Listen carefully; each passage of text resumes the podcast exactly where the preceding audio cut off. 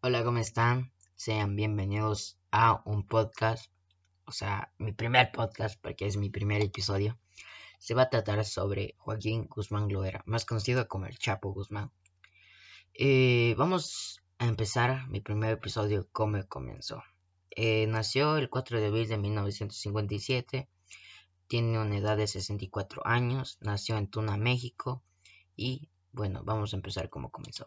Empezó a los 12 años gracias a su vecino que, que les vio que no tenían muchos recursos de dinero. Entonces dijo, eh, ¿quieres ganar, ganarte unos mil dólares? Y él dijo, claro que sí, vamos. Entonces, ¿qué tengo que hacer? Entonces dijo, tienes que matar a esta familia porque le debían plata. Entonces dijo, ¿y ahora qué hago? Y entonces él dijo, claro, lo puedo hacer porque necesito plata, porque estaban viviendo una crisis económica en su familia porque no tenían mucha plata. Y entonces fue, y fue con dos muchachos más, uno de 15 y otro de 17 años, que mismo trabajaban para su patrón.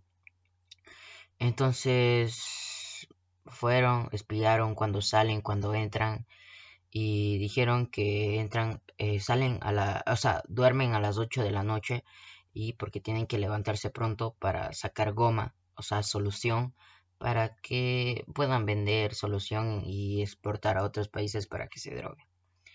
Eh, entonces dijeron a las 8 vamos a matarles.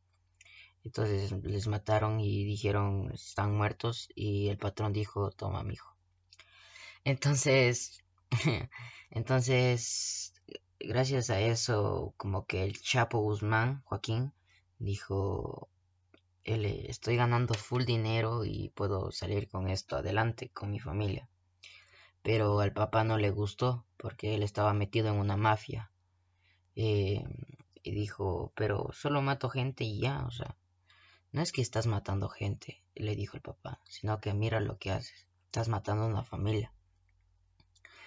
Entonces eso se preocupó y como él no tenía un corazón, digamos así, de tristeza, de, coger y llorar, de decir, ay, pobrecita familia, él no, o sea, él mataba porque quería salir adelante, no quería estar en la, en la pobreza.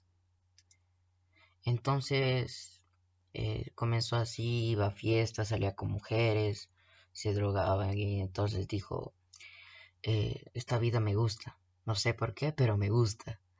Entonces empezó así y ganó miles de dólares, así y así.